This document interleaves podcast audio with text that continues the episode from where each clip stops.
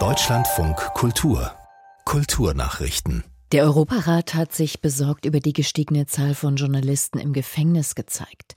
Willkürliche Festnahmen und Inhaftierungen seien in Europa alltäglich geworden, heißt es in einem Bericht von 15 Partnerorganisationen der Straßburger Länderorganisation. Demnach saßen Ende vergangenen Jahres 127 Journalistinnen und Journalisten in Europa im Gefängnis, 60 Prozent mehr als im Jahr davor. Die meisten waren in der Türkei inhaftiert, es folgen Belarus und Russland. Die Partnerorganisationen wie Reporter ohne Grenzen oder der Schriftstellerverband PEN kritisieren außerdem, dass zunehmend Journalisten bei Klimaprotesten festgenommen werden. Der Deutsche Presserat verzeichnet deutlich weniger Beschwerden. 1733 Eingaben erreichten die freiwillige Selbstkontrolle im vergangenen Jahr. 2021 waren es noch über 2500. Mehr als die Hälfte der Beschwerden betraf demnach die journalistische Sorgfaltspflicht. Annette Mirsch. Auffällig sei, dass es zum bestimmenden Nachrichtenthema, dem Ukraine-Krieg, kaum Beschwerden gab. Gerade mal vier Prozent. Die Eingaben beklagten überspitzte Formulierungen oder den Umgang mit Opferfotos. Weitere Trends sieht der Presserat darin, dass sich die Leserschaft deutlich weniger über die Herkunftsnennung von Straftätern beschwert. Dagegen würden Transgender-Themen wichtiger.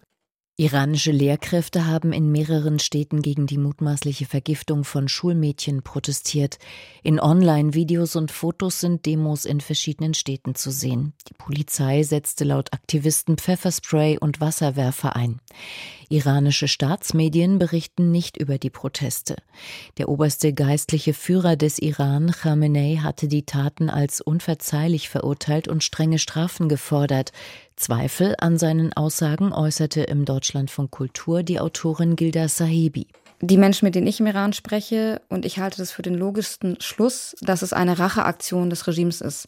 Natürlich sagen sie jetzt, das ist das Ausland, das sind ausländische Kräfte, wie sie es auch über die Proteste gesagt haben, über alles, was in diesem Staat passiert, was sie nicht selber sein wollen. Aber man muss wissen, dass in der Islamischen Republik alles überwacht wird. Und dass monatelang so eine Serie, Anschlagsserie passieren soll mit mutmaßlich Gas, so sieht es aus, ohne dass das Regime Bescheid weiß, das halte ich für absolut unmöglich.